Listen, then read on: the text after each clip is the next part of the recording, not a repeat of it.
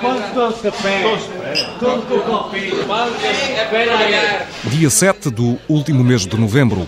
Naquela sexta-feira, chega ao fim um almoço de velhos amigos. A saúde e felicidade para toda a gente. Calma aí, calma aí. Não falta aí o fica. Sei, cara. É, babatei no gelo. Felicidades para ti. a gente. Vamos arregaçar as mangas. A saúde ao do trabalho agora. Temos que arranjar, temos que ser douros. O tilintar dos copos, num brinde partilhado por uma dezena de homens, não é neste caso sinónimo de festejo ou de alegria. À volta daquela mesa está gente que acaba definitivamente de perder o emprego. É o caso de Pedro Antunes. Nós, ao longo destes sete anos, fomos construindo uma família e hoje estamos aqui em convívio como família. Não, não estamos tanto a pensar na Lir, mas estamos mais a pensar em nós e no convívio entre nós. E é uma pena perder este convívio que era fantástico. Pedro tem 34 anos. Nos últimos sete foi operário na Lear, uma multinacional ligada à indústria automóvel. A fábrica, a unidade da Pova de Lanhoso, onde se faziam cabelagens, dava emprego a 1.500 pessoas. No fim do ano vai fechar para voltar a abrir na Roménia.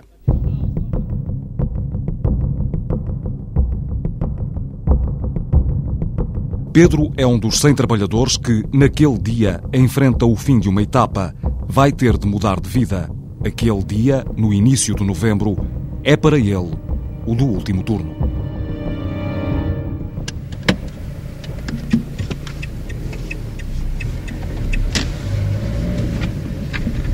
Naquele mesmo dia, mas mais cedo, às nove da manhã, num bairro não muito longe do centro de Braga.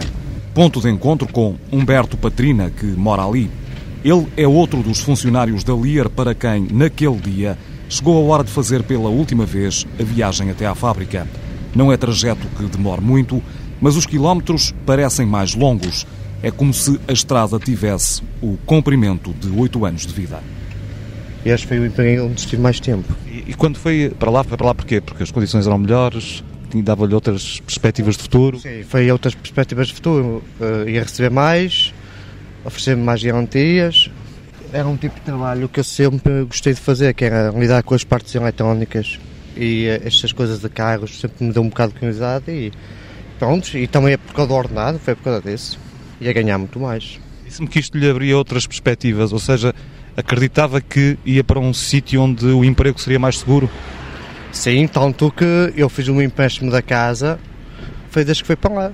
Eu pus-me a comprar a casa, desde que fiquei efetivo na empresa, eu e a minha esposa, e foi aí que pudemos a comprar a casa, foi a partir daí que casámos, foi a partir daí que fizemos o nosso filho. E agora, olha, infelizmente, agora fechou. Ou seja, esta empresa, a de que hoje se vai, em definitivo, despedir, é um marco na sua vida. Eh, Foi ela, de alguma forma, que impulsionou, que o apressou, que o levou a tomar determinadas decisões. Foi, não haja dúvida que foi. A ida para esta empresa marcou-me bastante mesmo. Tanto que é a primeira vez que me vejo numa situação destas. O que eu tenho hoje foi derivado da empresa, não, não haja dúvida. Eu organizei a minha vida, foi desde que fui para lá. E agora? A vida vai ficar desorganizada? Agora vou-me juntar a milhões de portugueses que estão na mesma situação do que eu e pensar muito bem, assentar muito bem os pés no chão, meditar na situação em que o país está e rezar a Deus. Antes de nos encontrarmos eh, à porta do carro, o que é que sentiu este dia, desde que se levantou? Já pensou no significado que este dia pode ter para o futuro da sua vida? Eu, quando pus a pé, acredito que esta noite não consegui dormir. Não é por estar aqui a falar na rádio, é que não conseguia dormir. A angústia é tanta. Uh, não sei o que é que vai ser o dia da manhã. E eu estava a pensar mais na situação do meu filho. Em cada mês tenho que pagar a prestação da casa. Tenho que ter dentro de comida dentro de casa, pagar luz, água, gás. E este dinheiro que nos pagaram da indemnização não é dinheiro que dura sempre, não é? e há que ponderar muito bem os gastos a partir de hoje e depois, olha, bater de porta em porta e há já uma alma que é idosa que me dê um emprego e algumas bases para continuar no meu nível de vida. Se essas bases ou se esses meios para garantir essas coisas que até agora já é dando como adquiridas uh, não aparecerem, uh, já lhe passou pela cabeça o pior cenário, ou seja, ter de se desfazer de algumas coisas, da casa, do carro? Para ser honesto, eu nem penso nisso, nem quero pensar nisso. Eu só de pensar que o Estado, o banco, vem buscar casa a casa e ter que para casa dos meus pais ou sei lá, não, não, nem quero imaginar uma coisa dessas. Acredito que isso aí põe-me doente por dentro, não quero imaginar uma coisa dessas. Ter que ter dinheiro para pagar os, meus, os deveres e uh, ter que dar de comer ao meu filho e, e não ter. Imagino quem esteja numa situação dessas que deve ser uma coisa mesmo traumatizante mesmo, não haja dúvida. Nós encontramos uh, à porta de casa, não assisti uh, à sua saída, de perto da sua mulher, que também trabalhava aqui e que já foi uh, despedida há algumas semanas, suponho. Pode partilhar connosco o que é que ela lhe disse, se é que lhe disse alguma coisa de especial? A minha mulher que me disse foi que desejou-me boa sorte, só. Ela já sabia o que, que eu queria fazer, porque ela já passou por um mesmo. Já somos dois. E começou a olhar de canto para o, para o miúdo. O miúdo não tem culpa disto. Tem quantos anos? Tem 15 meses. Disse-me que esta foi uma noite difícil, que não dormiu, uh, angustiado, apesar de, evidentemente, e porque era a véspera deste último dia, se perceber esse estado de espírito, há quanto tempo, no fundo, é que se anda a preparar para isto? Ou seja, há quanto tempo é que sabia que este dia ia chegar? O tempo, desde que houve suspeitas, desde de abril, maio, uma pessoa já suspeitava. Suspeitava porque quais eram os indícios? Os indícios é que quando havia um boato, a parte da direção da empresa costumava vir cá abaixo e desfazer o boato. E desde que este último boato se lançou, a parte de, da direção não se veio manifestar. E isso já foi um indício que alguma coisa estava mal. Os dias do fim começaram a revelar-se com clareza por alturas da primavera. Ângelo Pereira, delegado do Sindel, sindicato afeta ao GT e um dos que participaram nas negociações entre a administração da Lier e os trabalhadores, recorda-se dos sinais que deixavam adivinhar o pior. Havia lá pessoas que nos podiam dar informações em função da evolução de, de, do fabrico, das encomendas, das paragens, que nos permitiu induzir que efetivamente era para fechar. Perante isso, já tínhamos antecipado e já tínhamos começado a fazer contatos, nomeadamente com o poder político, eh, no sentido de os alertar para a situação. Já não havia margem para otimismos. O fecho da Lir na Pova de Lanhoso era inevitável. Agora, o importante era atenuar os danos, ou seja, conseguir a maior indemnização possível para os trabalhadores. Sabíamos que, a partir deles preencher as condições de encerramento, restava-nos, digamos, a luta infrutífera de lutar pelos postos de trabalho que, à partida, não nos, uh, nos acalentava esperanças nenhumas. Portanto, e, aliás, estava testado no terreno com outros exemplos de que não levavam a lado nenhum. De maneira que nós apontámos para a responsabilidade social das empresas. E foi por essa via alertando as entidades máximas da própria empresa do que é que estava em causa.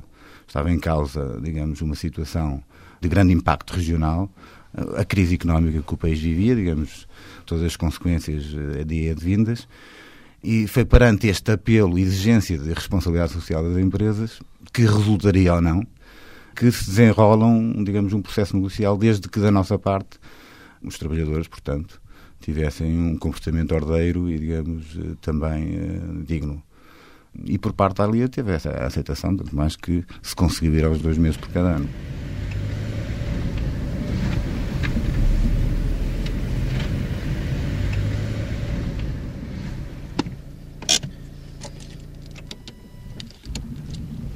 Cá estamos a, a chegar, uh, Humberto. Eu não vou poder passar uh, daquele portão.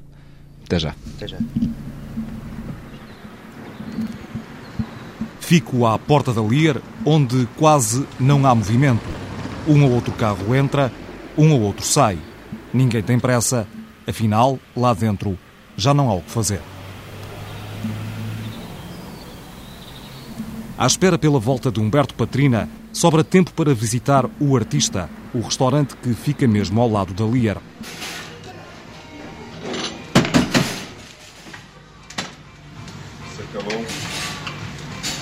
Acabou hoje? Eu não, Já?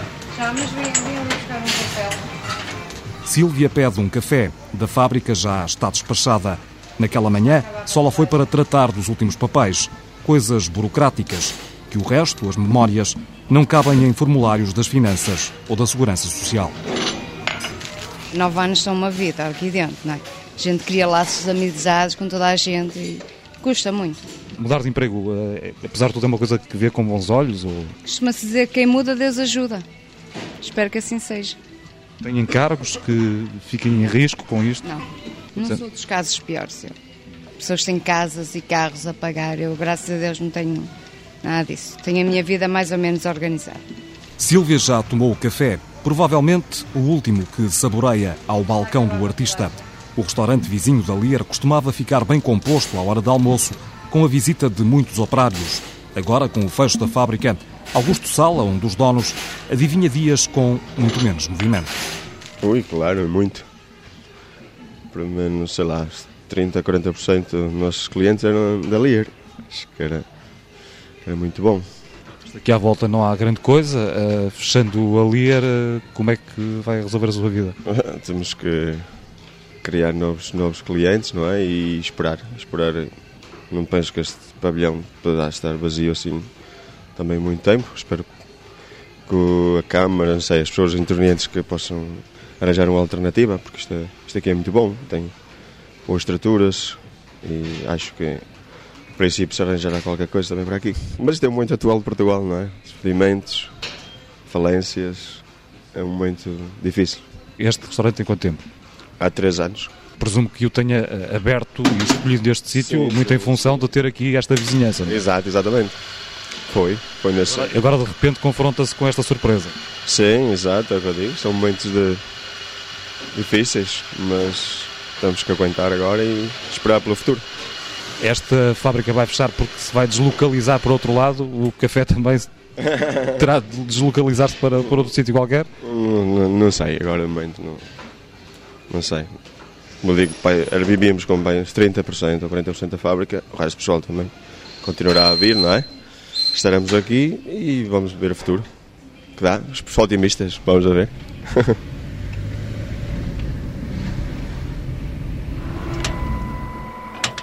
A cancela da Lier abre-se mais uma vez para deixar passar o carro de Lígia Correia. Tínhamos conversa combinada do lado de fora da fábrica. Lígia quer fumar um cigarro, mas a mão treme-lhe e não é do frio.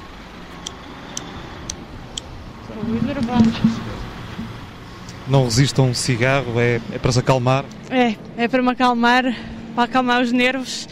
Foram muitos anos, foram 13 anos, eu já vim de Valongo e foi muito complicado. É. Da outra fábrica da Lier em Valongo? Sim, vim da outra fábrica, vim eu e veio o meu marido, meu marido já saiu há um ano. Uh, e entretanto teve que emigrar para a Inglaterra. Está a trabalhar no, no, mesmo setor ou teve que mudar de vida? Não, está a trabalhar numa fábrica de queijos que não tem nada a ver com, com a, indústria automóvel, não é? mas pronto, é, é um outro ciclo que se inicia, que temos mesmo que encarar assim. Este dia foi difícil. Como é que foi estar dentro da fábrica onde trabalhou durante tanto tempo? Eh, de nome, isto é ainda o último dia de trabalho, mas eh, presumo que já não se passe rigorosamente nada lá dentro. Não, uh, trabalho efetivamente não, não há.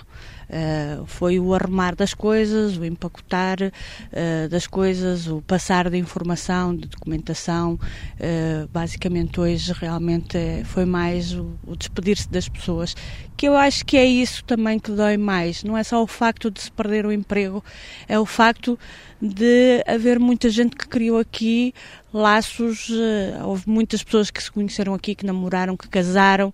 Uh, houve muita gente que teve os seus primeiros filhos, que nós sentimos-nos, de certa forma, entre aspas, tias e tios dessas crianças. Eh, quer dizer é como porque nós passamos aqui oito horas, não é? Uh, e isto é como se fosse uma família ao fim e ao cabo. E quer se queira, quer não, eu acho que é mais essas relações entre as pessoas que as pessoas se sentem mais. Uh, não é só a falta do trabalho e do que vão encontrar pela frente, mas principalmente isso. E é assim, agora vão deslocalizados para a Roménia, qualquer dia daqui a 10 ou 15 anos saem da Roménia e quem sabe se calhar vão para o continente africano, não é? É um, é um continente que ainda está por, por explorar E é mesmo assim, a gente tem que, tem que entender uh, que é mesmo assim, uh, tudo muda e nada é eterno e os empregos não são como há 30 anos atrás, que as pessoas uh, entravam naqueles, naquele emprego quase em calções e saíam de lá na reforma. O mundo está a mudar e não é de agora. O sindicalista Ângelo Pereira não se espanta com o cinzento dos dias. Há muito que nas costas dos outros devíamos ter visto as nossas. O que nós vemos é que nós entramos na dinâmica deste processo. Enquanto nós éramos o último elo da cadeia antigamente, agora já não somos. Antigamente nós provavelmente, além de recebermos investimentos diretos, também recebíamos deslocalizações de outros países. Portanto, sofreu na carne aquilo que estamos a sofrer nós. Mas nós éramos receptores e, estávamos, e ficámos contentes por isso, não é? Hoje já vimos que já não somos, afinal, só os únicos receptores, já passamos também a transmitir.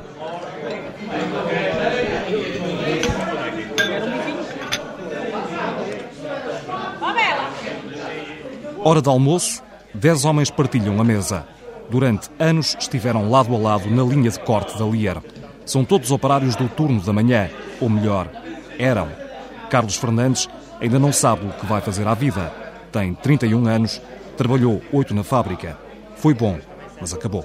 Uma pessoa perdeu muito, não é? Porque o trabalho não é fácil, tínhamos um bom trabalho, era um trabalho muito bom, o pagamento era certo, o trabalho era bom, e aqui para esta rondudeza, que é uma, uma situação difícil para arranjar trabalho, é muito complicado arranjar um trabalho como nós tínhamos. O Carlos já teve a experiência uh, de uh, trabalhar fora, não é? Trabalhei muito fora.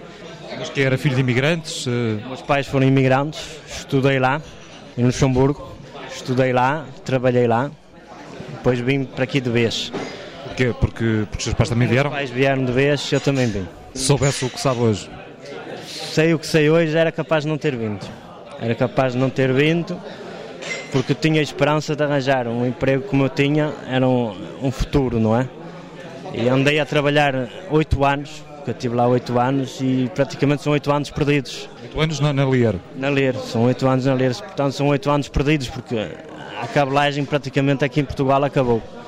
E são oito anos perdidos, não sei o que é que vou fazer agora, a situação está difícil. E agora sente-se defraudado? Sinto, sinto. Por acaso sinto-me porque eu acho que Portugal tem condições e acho que merece mais os trabalhadores que trabalham aqui, não é? Se as coisas não correrem razoavelmente, admite comprar um bilhete de volta para Luxemburgo? Sou bem capaz disto, sou bem capaz disto. Só não faço por isso porque a minha mulher tem um emprego certo aqui e como a minha mulher é daqui, não sei se vai adaptar à vida de imigrante. Criou, entretanto, laços que, que o prendem, não é? Aqui são laços que me prendem. Eu sempre gostei mais daqui de Portugal como, como Luxemburgo, que é, obviamente, uma pessoa imigrava, era para uma vida melhor, não é? Não sei, a minha ideia é ficar aqui. Se tiver que ir lá para fora, vou. Se tiver que ir, vou. Nem que vá sozinho? Nem que vá sozinho nem que venha sozinho, porque eu não vou esperar que o Fundo de Desemprego acabe, depois estou sem nada.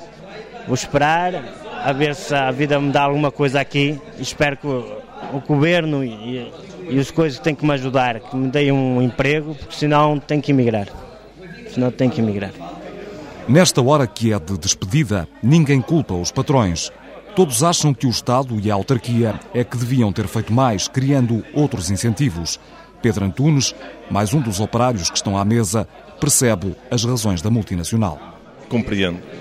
Eles, de facto, tiveram uma grande baixa nas encomendas e, e acabaram o acordo com o Estado português e apareceu-lhes a, a Roménia, onde eles ganham... Maiores margens. Sim, muitas melhores margens. Agora, é pena que o Estado português não tenha apostado no, no setor das cabelagens, que para Portugal é, é uma perda enorme. Acha que devia ter sido o Estado a criar mais incentivos, outras almofadas à empresa para ela se manter cá? Não tenho a menor dúvida. Havia de ter sido uma, uma prioridade do Estado segurar aqui este tipo de, de empresa. É uma perga muito grande para Portugal.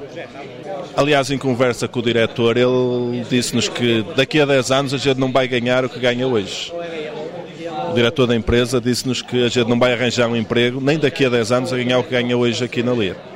Nem salários, nem tão pouco emprego. Para Ângelo Pereira, o cenário não permite otimismos.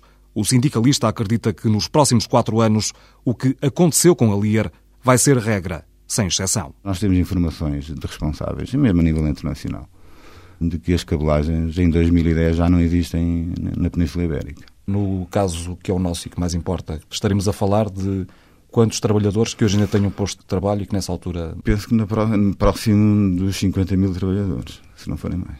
Quer dizer, se o mercado não está na Península Ibérica, se o mercado está a se deslocar para leste, estas empresas andam atrás do motor. O motor quem é? O indústria automóvel. Quer dizer, se o mercado está a deslocar-se, estas empresas, que nós chamamos de tendas do Duino, vão atrás do construtor.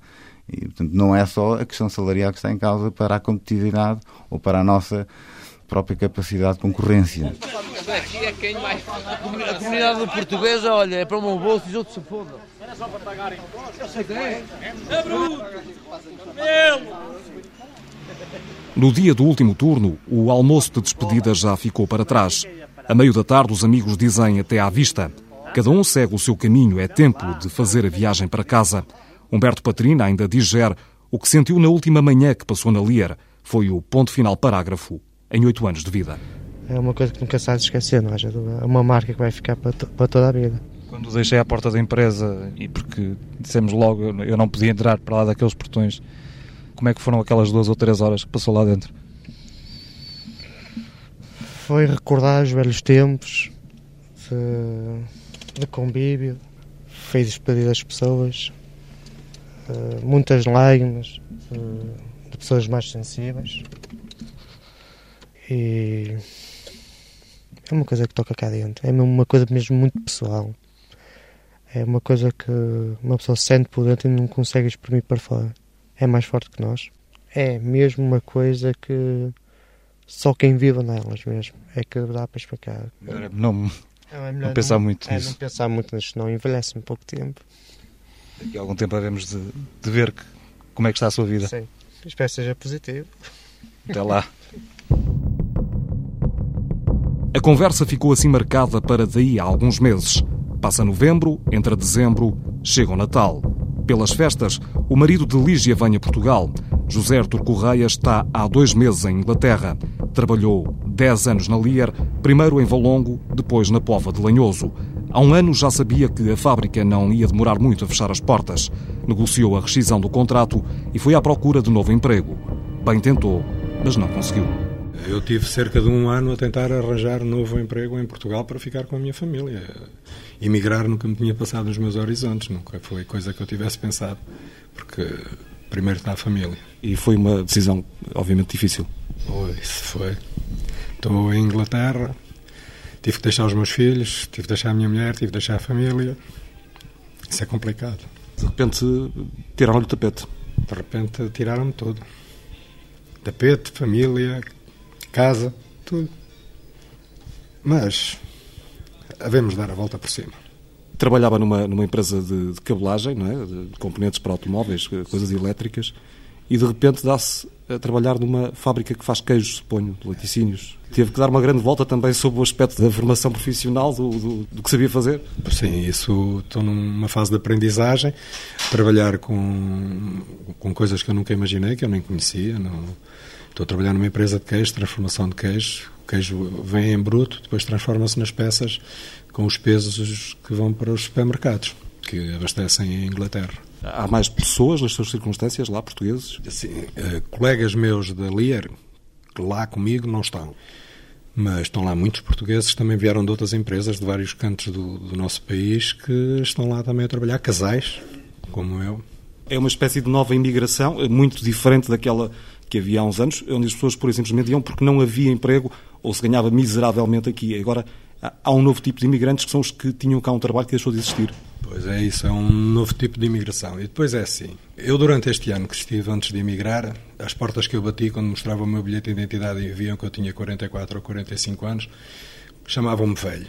Eu cheguei a um país que não é meu, não me conhecem de lado nenhum, estou lá há dois meses e meio, quase três, e onde, quando mostrei o meu bilhete de identidade, me chamaram uma pessoa com experiência, não me chamaram velho. Portanto, a diferença reside aí. Como eu, muita gente, muitos, muitos, muitos homens e muitas mulheres da minha idade estão lá a trabalhar e pessoas mais velhas ainda que eu estão lá a trabalhar porque são consideradas pessoas experientes, não são considerados velhos. E nesse universo de portugueses, eh, Estamos a falar de quantas pessoas que terão emigrado mais ou menos nas mesmas circunstâncias que o José Artur e que estarão também na, na mesma fábrica? Na fábrica onde eu estou estamos a falar de sensivelmente, nós somos uma média de 120 portugueses, pelo menos 80 são casais, que se encontraram nas mesmas circunstâncias que eu, de outras empresas, não a Lier propriamente. O caso mais antigo que nós temos lá é um senhor que é advogado, está lá há 3 anos. Tem 31 anos, está formado, é advogado e está a trabalhar na fábrica de queijo ao meu lado. Não consegue trabalho em Portugal. Com esse bónus, apesar de tudo, de poderem levar a família? Sim. Tenho todas as condições para levar a minha mulher e os meus filhos amanhã. O governo de Sua Majestade dá-me todo o apoio para eu ter a minha mulher e os meus filhos amanhã, inclusivamente dá-me casa. Isso é possível, se é que, se é que sabe explicar. Sei, sei explicar. É uma realidade tão distante da nossa que tenho que lhe fazer a pergunta. Há mais realidades distantes da nossa, como por exemplo ir à farmácia e trazer os medicamentos de borla para casa. Mas isso, pronto, os impostos são enormes sobre os nossos vencimentos. Mas o apoio social, aquilo que nós descontamos no, do nosso vencimento, reverte a nosso favor. Não reverte a favor de pontos e TGVs, reverte a favor de quem desconta. E depois temos uma coisa Houve um senhor que, quando foi para as eleições, disse que ia criar 150 mil postos de trabalho. Criou 15 mil, mas foi só para os amigos dele. Os outros continuam no desemprego, como eu e milhares de nós que estamos neste país espalhados por aí, que se calhar não têm a coragem de dar a cara. Eu tenho. Que vida é a sua para lá da, da empresa, do horário que cumpre todos os dias? Que vida é a minha para lá da empresa? Bom, vamos começar por aqui. Eu, em Portugal, estou cá desde 1975, vim da África, e até o dia de hoje ainda não tive dinheiro para comprar um carro. Eu estou há dois meses na Inglaterra, a semana que vem vou buscar um carro. Dentro de três ou quatro meses, fevereiro, março, tenciono já ter a minha casa. Portanto, se fizermos um bocadinho de contas, vê-se qual é a diferença. É assim, nós quando chegamos lá vamos revoltados e só queremos é, é estragar. É partir é, e só dizemos mal da nossa terra, mas este acaba por ser o nosso cantinho. E acredito que quando as pessoas chegam lá que vão revoltadas, mas com a qualidade de vida que nós conseguimos lá ao fim de meia dúzia de semanas, que nós recebemos à semana, com aquilo que nós conseguimos fazer, a revolta acaba por passar. E, e olhamos para isto, às vezes estamos todos juntos e começamos-nos a rir. Olha, eu, o mês passado, antes de ir para lá, andava a contar os tostões para pagar a renda da casa ou para comprar um vestidinho à menina. E agora a renda da casa está em dia. Quer dizer, a revolta acaba por passar. Eu ainda agora disse à minha sogra: eu cheguei à Inglaterra 10 anos atrasado, porque eu já não vou gozar aquilo, mas vou contente e lutador para proporcionar aos meus filhos aquilo que eles em 40 anos nunca teriam nesta terra. Festejado o Natal, José Artur volta para a Inglaterra.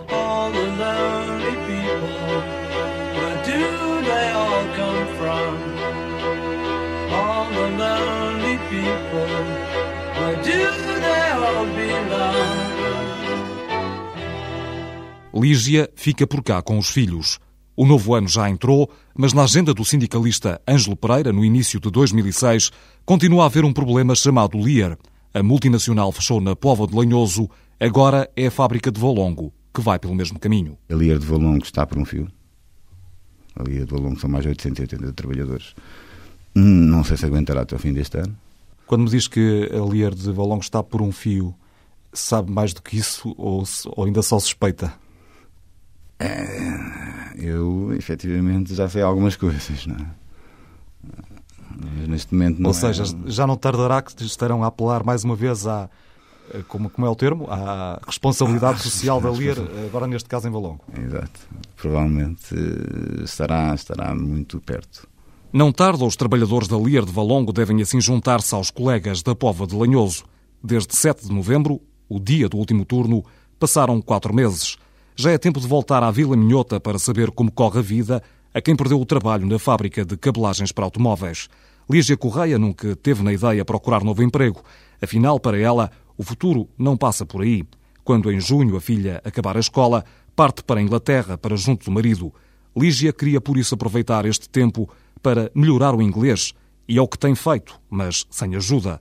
Procurou, mas não conseguiu. Infelizmente, infelizmente, eu fui saber junto do centro de emprego algum tipo de cursos de formação que possam existir para poder aperfeiçoar outras áreas, não é? uma das coisas que eles não têm é precisamente línguas, não é? E se eu quero aperfeiçoar, tenho que pagar. Aqui nós não temos muito, muito poder de escolha na, na Pova de Lanhoso, portanto, tenho sido uma autodidata. O que há é a nível de, de corte e costura, arranjos florais, e isso realmente eu não estou interessada, nem tenho, nem tenho aptidão para esse, para esse género de coisas. Está a ver a, costurar ou a fazer arranjos de flores em Inglaterra? Não, não, de maneira nenhuma. Está, diria que numa, ainda cá à distância, numa fase de estágio, não é? Para preparar-se para mudar de vida, vai, vai para a Inglaterra, eh, já era uma decisão que tinha tomado. Presumo que isso também passe por preparar os seus filhos para isso, não é? Como é que eles percebem esta mudança radical de, de vida que, que vos aconteceu à, à vossa família? Como é que eles estão a encarar isso? É assim, o mais pequenino tem 4 anos, eh, não tem muito a noção do que é que aconteceu. Ele, para ele, eu continuo a trabalhar, porque como ele continua a ter a rotina dele de ir para a escola e tudo, eu para ele continuo a trabalhar. A mais velha, não. A gente explicou-lhe o que é que se tinha acontecido e que tínhamos que mudar, que tínhamos que sair daqui, que infelizmente as coisas não, não estavam. Está a reagir muito bem, eh, está toda contente, porque para ela o que lhe interessa é estar ao pé do pai e da mãe. É? é? evidente que vai ter eh, muitas saudades dos amiguinhos que, que fez, uh, que vai ter muitas saudades do resto da família que deixa, mas para ela o mais importante, e ela mesmo já o disse, para ela o mais importante é estar com o pai e com a mãe, independentemente de ser aqui, ser em Inglaterra ou ser outro sítio qualquer. Nestes últimos meses, Lígia tem mantido contacto com alguns dos antigos colegas da Lier. Desses e de outros de quem vai sabendo, a notícia é sempre a mesma. Ninguém arranja emprego. Tem sido muito complicado. Eu tenho conhecimento de antigos colegas que realmente têm tido muita dificuldade em colocar, arranjar uma colocação. Não têm tentado uh, regimentar companhia para a Inglaterra? É assim, não tenho tentado, mas sei de muita gente, inclusive o meu marido esteve cá há relativamente pouco tempo, esteve cá na altura do Carnaval, veio cá passar uma semana e uh, sei que houve muita gente que aproveitou a altura que ele estava cá para falar com ele e ver se conseguia arranjar que eles fossem para lá, porque realmente as coisas não estão fáceis e aqui nesta zona não há indústria, não há, não há nada para onde as pessoas possam uh, virar. No regresso à Pova de Lanhoso, as voltas da reportagem não deixaram de fora uma visita ao restaurante Artista, o tal que fica mesmo ao lado da antiga Lier. O enorme pavilhão lá está, vazio e sem movimento. À hora de almoço, no Artista, há uma preocupação que se tornou prato de todos os dias. Um dos sócios do restaurante desabafa que desde que a fábrica fechou, o negócio caiu a pique e pode não durar muito mais continuar assim, dou-lhe mais um mês, que você já me tira amanhã uma reportagem aqui. Acha que, que daqui a um mês o restaurante já tem a porta fechada? Ah, Ou menos. Por causa da fábrica? Por causa da fábrica. Perdeu muita clientela, foi? Muita clientela. Apesar de mais comedido, o outro sócio do restaurante concorda com o diagnóstico. Augusto Sala não aponta prazo, mas admite que um dia destes o artista fecha a porta. São são dias difíceis, vamos a ver até onde é que podemos ir. Está a começar a ponderar a fechar a porta? A ponderar muitas coisas, agora também vamos ver o que é que acontece, não é? Temos esperança que ainda abra, possa vir alguma coisa. Faz depender o futuro do seu restaurante de vir alguma coisa a ocupar o lugar que antes era dali, é? Sim, sim, também é verdade. A sua clientela, o grosso de, dos fregueses, eh, deixou de cá vir, não é? Sim, sim, 50%. 50%? Sim, sim, é muito o seu sócio dizia que se continuar assim daqui Sim. a mais um mês e. Sim, são coisas, não é? Vamos ver, o futuro o dirá como é que vai ser. Mas tenho esperança. Esperança? Vamos ter esperança, não é? Mas consta-se por aí que vem para aqui alguma coisa, para este Cara, pavilhão? Isso, certeza ainda não há. Fala-se muita coisa, fábricas vieram ver, pessoas, muitos empresários vieram ver o pavilhões. Só que se calhar como estes há muitos assim pavilhões, não é? Aí pelo norte, Portugal inteiro. Mas vamos a ver. Na expectativa e ainda com esperança. É também assim que continua Humberto Patrina. Quatro meses depois do último turno, o antigo operário da Lier ainda não arranjou um novo trabalho. Tenho andado a bater, não é bater em porta em porta, não digo isso, mas a tentar arranjar emprego. Pá. Olha, o, a indemnização se para um pé de meia, está no banco, não lhe toco, vivo só do, agora do, do fundo de desemprego, mas mesmo assim, opá, tenho que batalhar, porque isto não é novidade para ninguém, está mesmo difícil, tenho que bater, inscrever-me nos sítios que tenho que me inscrever e espero que me chamem. Até agora nada? Até agora nada. E ainda há pouco tivemos um jantar de Natal com os meus colegas de trabalho, estou na mesma situação do que eu. Estes quatro meses, à parte dessas eh, tentativas, eh, ocupa o tempo como? O que é que tem feito? Olha, para te ser honesto, olha, tenho um filho, ajudo a mulher nas leitas a arrumar a casa e tento arranjar sempre alguma coisita para mexer em casa. Olha, estou a pensar ainda agora comprar tinta, vou pintar o apartamento todo. Assim, coisas para me para não estar sempre a matutar na, na situação em que estou. Humberto tem algum prazo que dá a si próprio para tentar outra solução, sair daqui, ir para outro lado? Olha, eu muito honestamente sair do país não saio. Opa, não, quer dizer, não saio. De momento não saio. Não saio porque eh, não é tão bonito como as pessoas pintam a vida lá de fora. Não é? Porque não há pós da terra, não vai haver pós de fora. Só se houver um trabalho que eles não querem e que, e que sirva para mim. Mas ficar longe da família da minha mulher e do meu filho, acho que não há ordenado que pague isso. Ficar longe da minha mulher meu filho, isso está fora de questão. Eu vou ter mesmo que me desenrascar aqui por Portugal, seja o que for. O que apareceu que é, é bem-vindo. Os dias de Humberto Patrina, como os da maior parte dos antigos trabalhadores da Lier, sucedem-se assim, à espera de um sinal de alento. Uma monotonia forçada, um vazio de quem se sente inútil. Um mal-estar partilhado com a mulher, também ela desempregada da fábrica que se mudou para a Roménia. Sinto-me inútil, tanto eu como a minha mulher. Chegámos ao ponto assim, ah, onde é que vamos? Vamos ao café.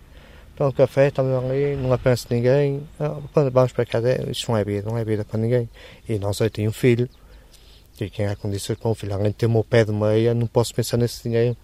Tenho que pensar o meu filho ser habituado a que o pai esteja a trabalhar, não é que o pai esteja no fundo de desemprego.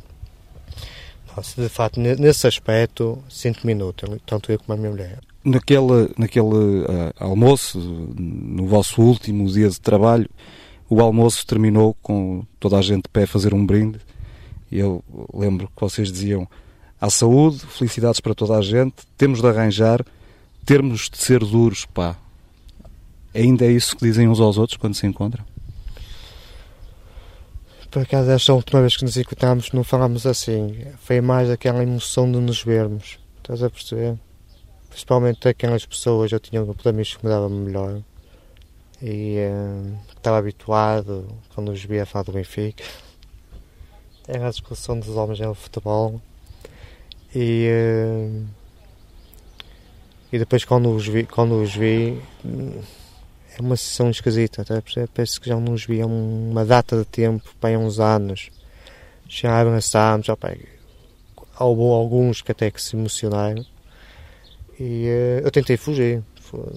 Que, que aquilo estava a ficar um bocado, um ambiente assim um bocado pesado. pesado. Aqui é um momento de convívio e está-se tornar pesado, pessoas mais sensíveis mas nisso de temos de ser uns, isso não. Vamos arregaçar as mangas, Acho que é novo trabalho agora. Temos que arranjar, temos que arranjar douros. Já se convenceram que isto não vai lá com, com, com gritos de, de, união e de. Não, isso não, não. Isso eles já se mentalizar que tem que ser mesmo a pedir e por vezes estão tentar mendigar para ter um posto de trabalho.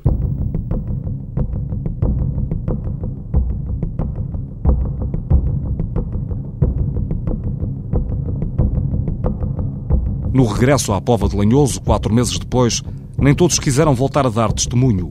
Ficamos por isso sem saber pelo que tem passado, como lhes tem corrido a vida desde aquele dia, o do último turno. Será, por exemplo, que já voltaram a passar na fábrica? E tu, Humberto? Passei.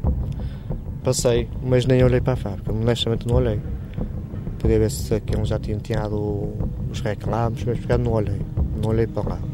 Sei que notei que tinha a sinalização ainda na Pova de Lanhoso a indicar onde é que ficava a empresa. Mas quando cheguei lá não olhei para a empresa, não olhei. Não foi, não foi de propositado, simplesmente não olhei. Se calhar, acho que foi o melhor que fiz.